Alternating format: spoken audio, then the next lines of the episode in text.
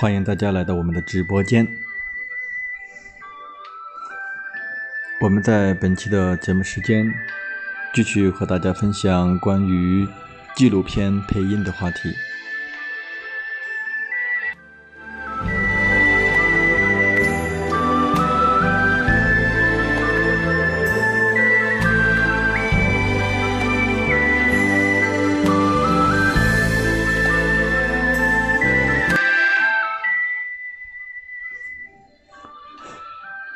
纪录片像是一个记录真实生活或者是真人真事的一种艺术的展现形式，它在众人的眼中是一直都是以真实为主的，所以纪录片的配音也会根据不同的素材有稍微的一些更改。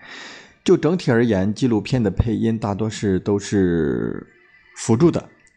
将人事物来清楚的表达在大家的视野当中，在我们见到的纪录片当中，大多数都是大多数人可能想到的就是《航拍中国》或者是《舌尖上的中国》，它之所以能够带给很多人深刻的印象，除了它。为我们展现的中国特色美食，特色的美景、人文、自然的这种风情。其实更多的是它的配音所体现出来的魅力，来吸引着观众。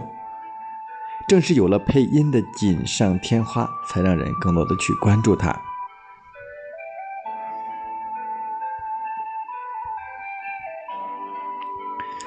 纪录片的配音以画面内容为主，画面是先导的因素，配音要为画面来服务，来提升和升华内容。配音和画面是共存的，如果没有画面，配音就没有任何的意义。喂，大家一定要找到这样的一个这样的一个定位啊！声音是为画面而服务的。那么，针对不同类型的。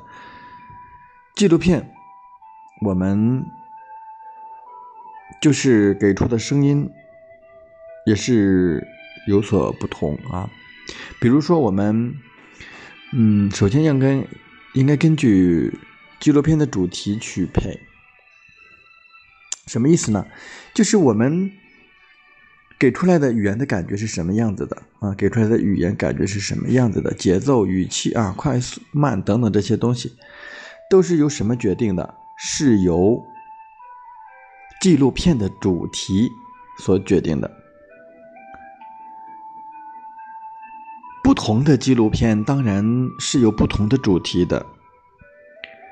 一些介绍以人物为主的片子，还有一些可能是介绍动植物的片子，像我们《舌尖上的中国》来介绍美食的片子。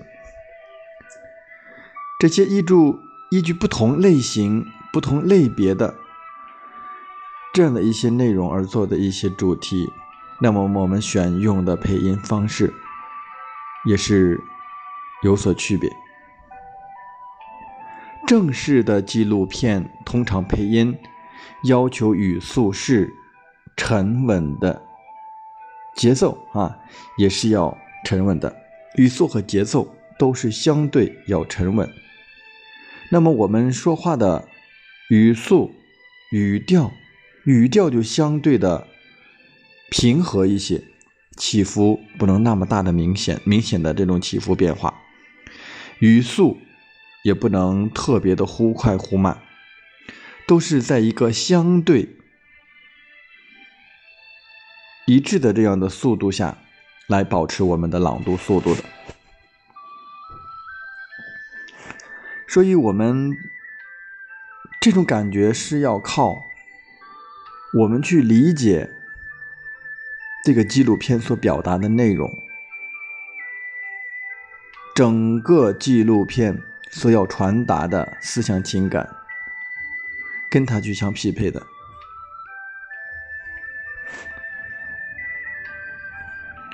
在纪录片配音的过程当中，当然有很多很多的技巧。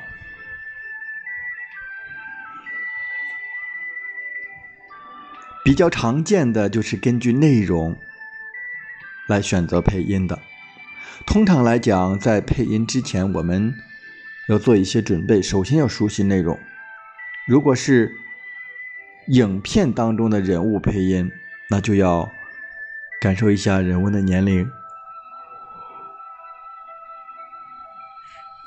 性格以及他的经历等等。站在人物的立场去感受影片的故事情节，以人物的身份来进行讲述，这是进行人物的配音。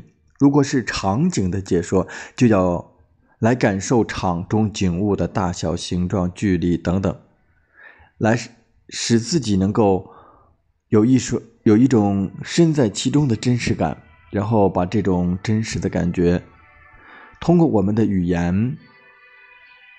通过我们的情景再现，把它用声音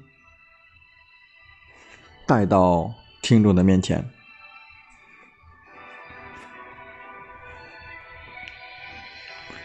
只有在充分的熟悉影片的内容主题，那么我们在配音播读的时候，头脑中能够形成连续不断的画面，对它能产生感情。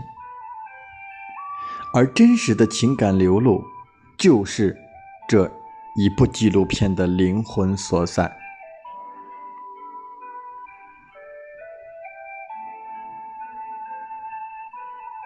看似平静的雨流当中，看似相对沉稳的讲述的过程当中，依然饱含着配音员对于这部纪录片所呈现内容的真挚情感。这。是非常非常重要的。如果没有这个东西做基础，我们的声音，它的声音的意义在于哪里？难道仅仅是呈呈现出我们声音的高低变化吗？所以我们依然在强调，而这个情感。是基础，这种情感是基础，是我们的基调，是我们要自始至终要保持的这种状态。在这样的情感基础之下，我们去开口去讲，去调动我们全身心的。各种要素、气息、口腔状态、语流语速，所有的这种感觉，调动我们全身心的积极的因素，把这种情感包裹在语流当中，去呈现它。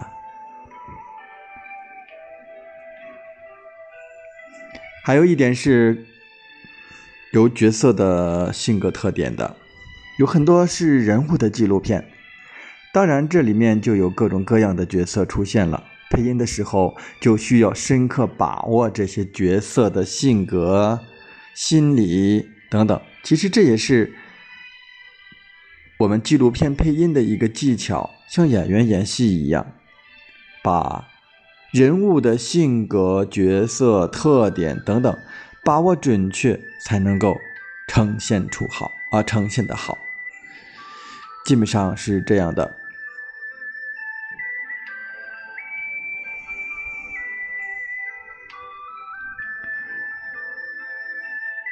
还有一点就是，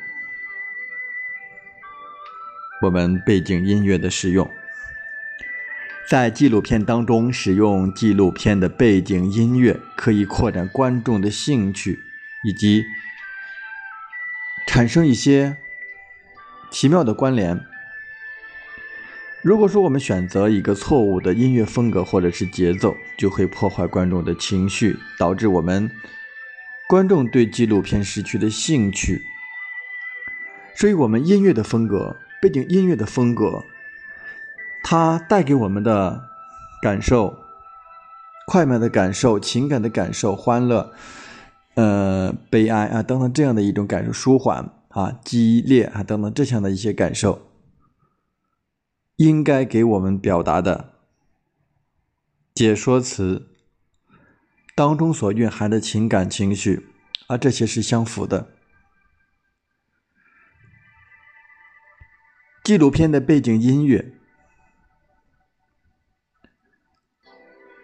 一定。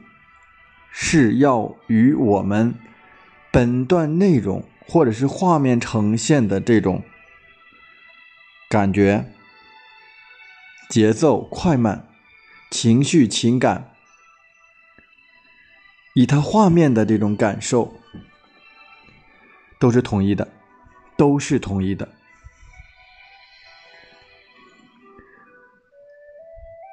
所以我们。纪录片的背景音乐就是一个背景，永远要低于我们说话的声音，永远要低于我们说话的声音。我们说话的声音，说话，我们的声音要跟画面去配合。当画面适当的出到出现在某个某个画面的时候。我们这时候的相对应的语言的解说就要到那个位置，这是他们之间的相互配合。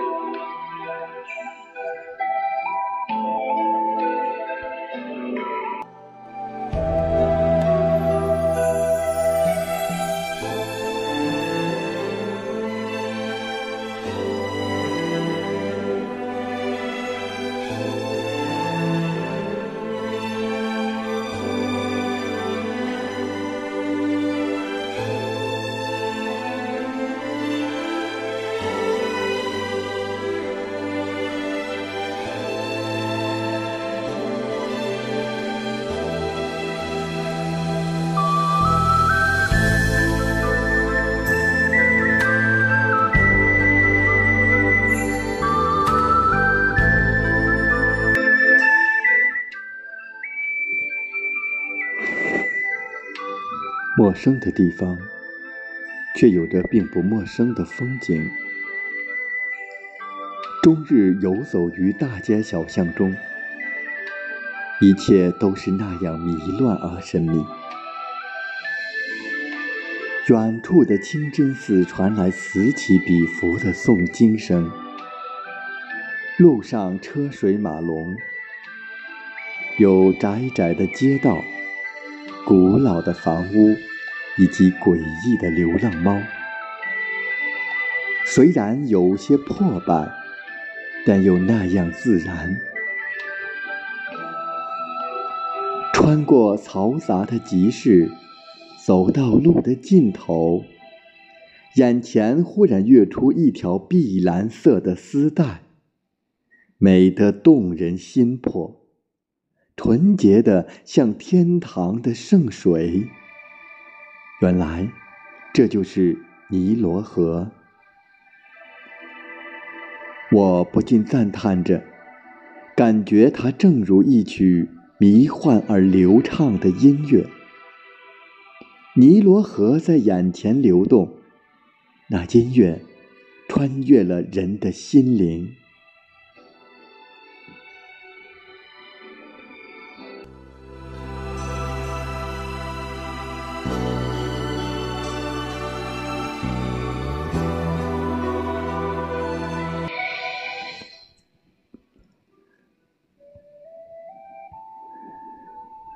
你见过什么样的中国？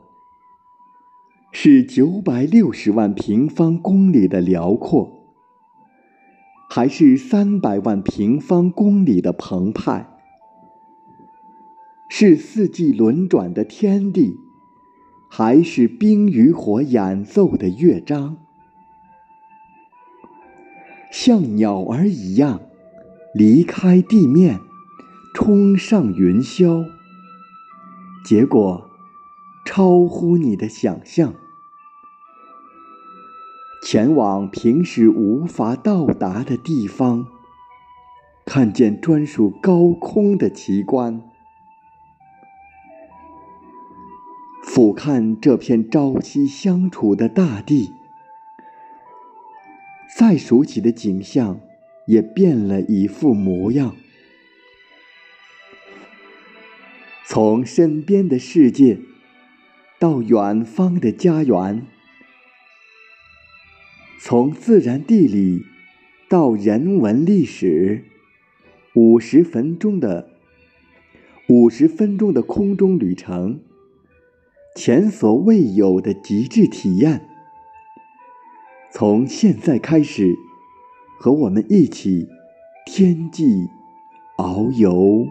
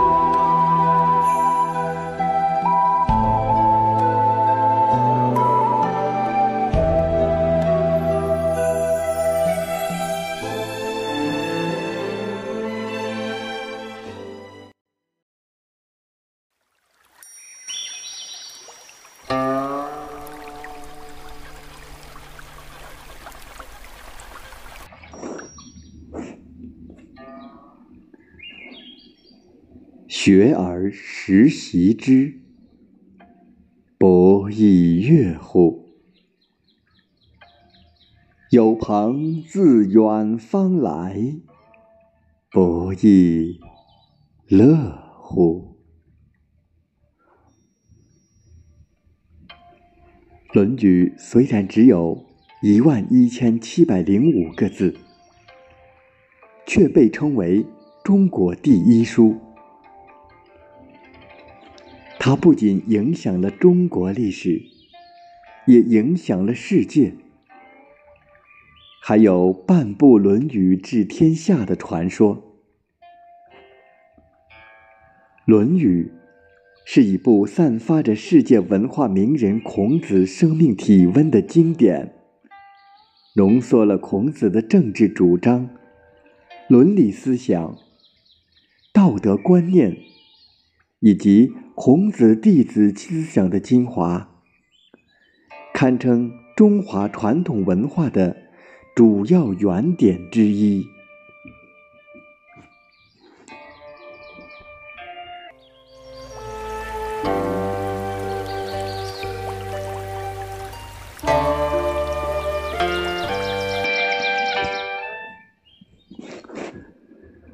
公元前五五一年。一个婴儿降生在这个黑暗狭小的山洞中，因为生下来头顶的中间是凹下去的，和泥鳅山很相似。这个孩子被取名为丘，因为在家里排行第二，所以自仲尼。后世因为要避他的名讳，把泥鳅山。改名为尼山，因为他山东曲阜成为朝圣之地，他就是儒家学派的创始人孔子。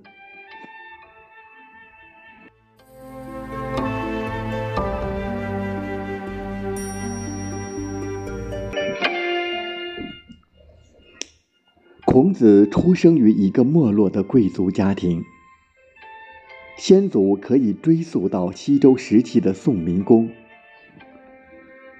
公元前七一零年，在国内权力斗争中失势的孔氏逃到了鲁国。相传，今天山东曲阜东南尼山附近的鲁元村，是春秋时期鲁国邹邑的所在地。村中现在还存有一块纪念孔子的石碑，是康有为在一九二四年所立。孔子的父亲叔梁纥，身为鲁国邹邑的邑宰，在年近古稀的时候，娶了孔子的母亲颜征。在孔子三岁的时候，父亲便去世，孔子跟随母亲搬到国都曲阜阙里居住，在这里，孔子度过了他一生中的大部分时间。正因为如此，孔子也亲身的体验下层的疾苦。在母亲的谆谆教导下，孔子从小勤奋好学。十五岁起，便立誓要通过学习提高自己的社会地位。当时贵族子弟学习的主要内容是礼、乐、射、御、书、数，孔子最重视也最精通的是礼。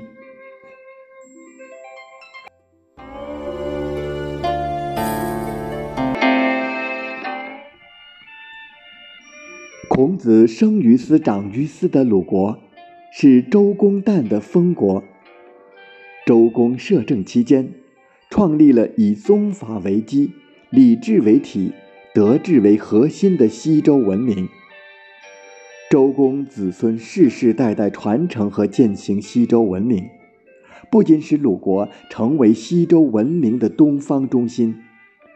和春秋时期保存周礼最多的诸侯国，而且培育了以崇伦理、尊传统、古朴、持重、醇厚为地域特色的鲁文化。春秋时期，周礼已在很多诸侯国日渐式微，而在鲁国仍盛行不衰。得天独厚的条件。使得孔子得以遍览鲁国所藏有关周礼的典籍文物。孔子还到东周，向当时的周之守藏史老子问礼。公元前四八一年，孔子最器重的弟子颜渊去世，孔子很伤心。但是，当颜渊的父亲颜路。请求孔子把车子卖了，给颜渊买一副棺椁之时，孔子却不同意。他回答说：“自己的儿子孔鲤死的时候，也没有卖掉自己的车子置办棺椁，因为自己做过鲁国的夏大夫，按照礼制，必须坐车，不能步行。”孔子的这些行为，在当时和现在看来，都显得迂腐、刻板而不近人情。事实上，他从不刻板地遵循礼制。和这些表面的形式相比，孔子更看重于行礼时内心的真诚。周公创立的周礼，是维护西周社会等级秩序与政治格局的规范。已越来越不适应春秋后期的社会现状。进入春秋后期，不仅周天子衰落，诸侯争霸进入尾声。齐桓公、晋文公等实力强大的诸侯，曾先后担任霸主，号令诸侯。随着争霸战争的进行，各国的卿大夫逐渐掌握的国政，国君成为卿大夫手中的傀儡。春秋后期，鲁国的政治大权落在季孙、叔孙、孟孙氏号称三桓的三个贵族家庭手中，国政把持在三桓中实力最大的季氏手中。晋国的国政为范、中行、支、赵、魏、韩六卿家族所把持，晋军已然被架空。齐国的国政落入卿大夫陈氏的手中，其他各诸侯国国政也沦入卿大夫手中。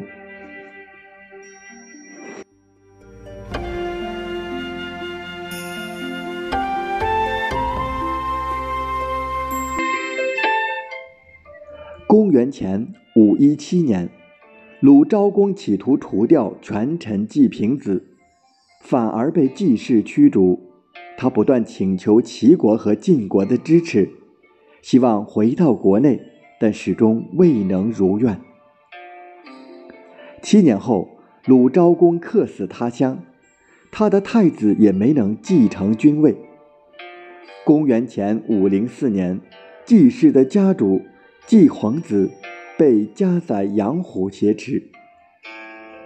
按照周礼，卿大夫家里只能享用十六人表演的乐舞，而鲁国的执政卿季孙氏在他的家里表演天子才能享用的六十四人乐舞。孔子对此十分气愤，他说：“这样的事都能容忍的话，还有什么是不能容忍的？”在严厉抨击礼崩乐坏、瓦釜雷鸣的同时，孔子对周公和西周社会制度推崇备至。孔子同时相信，只要给他施展抱负的空间，他就可以重建西周那样的理想社会。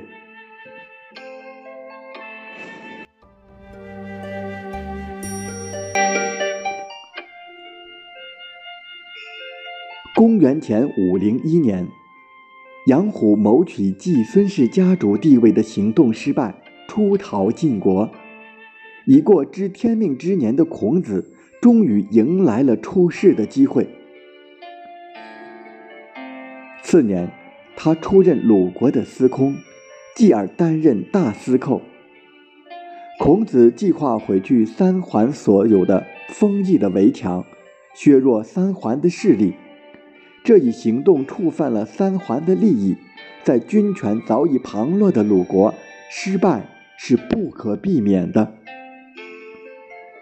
公元前四九七年，在鲁国不得志的孔子，怀揣着一个重建东周的抱负，开始了长达十四年的游宦生涯。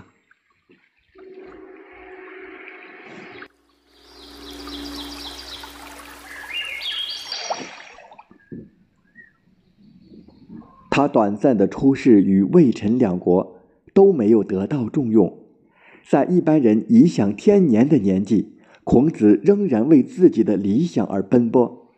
他以复兴周之文为己任，自称东南西北之人，周行列国寻找自己用武之地。但是天下之大，一路颠簸，他却找不到可以让他施展身手的弹丸之地。孔子鼓吹的重重振君主权威、爱义忘利、德政惠民、轻徭薄赋的理论，实在引不起掌有实权、忙于争夺权力的卿大夫的兴趣。公元前四八四年，漂流在外十四年之后，六十八岁的孔子重新回到了鲁国。政治上的失意，老年的来临。使他断然了，使他断绝了进士的想法，从此专注于教育活动。在春秋后期，社会上有这样一批人，他们有着高贵的世系，受过教育，可以被称作贵族，但却但却很贫穷，实际的社会处境和普通的平民差不多。这样的破落贵族后裔。组成了贫困的士阶层。如此身世背景，没有带给孔子什么实际社会地位。曾经的贫贱生活，磨练了他的意志，也开阔了他的眼界。孔子广收学生，无教有教无类。直到《论语》出现，君子才有更多的具有了道德上的意义。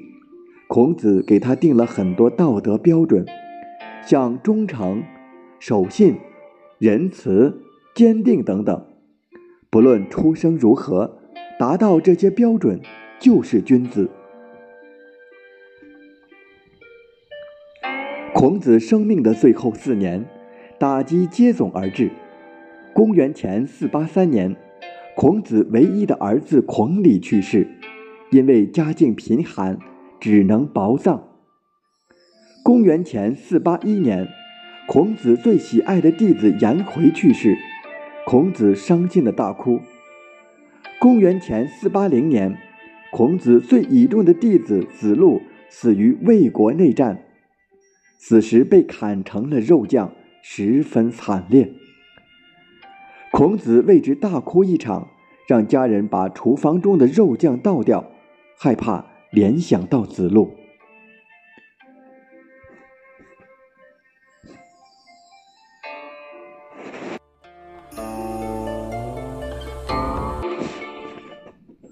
孔子的一生始终以周公为榜样，非常希望能像周公一样，在政治和文化上有所建树。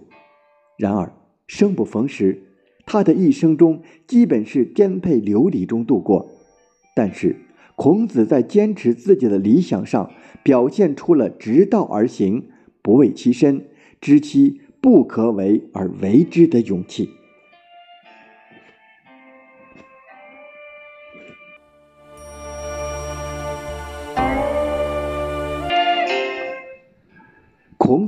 既是一位伟大的思想家，又是一位伟大的教育家。有学者称，自古以来，教师的数目可谓不可胜数。但是，像孔子那样凭个人的身份，并完全依靠对年轻人的教导而改变人类历史进程的教师，却是屈指可数的。孔子的弟子及再传弟子们也都开学收徒。到战国时期，儒家已经发展成为诸子百家中最兴盛的学派之一。西汉武帝罢黜百家，独尊儒术之后，儒学上入朝堂，下进闾里，成为中国古代社会意识形态的主流和传统文化的轴心。孔子不仅是中华文明的孔子不仅是中华文明的一位主要代表人物，对世界文明也有卓越贡献和深远影响。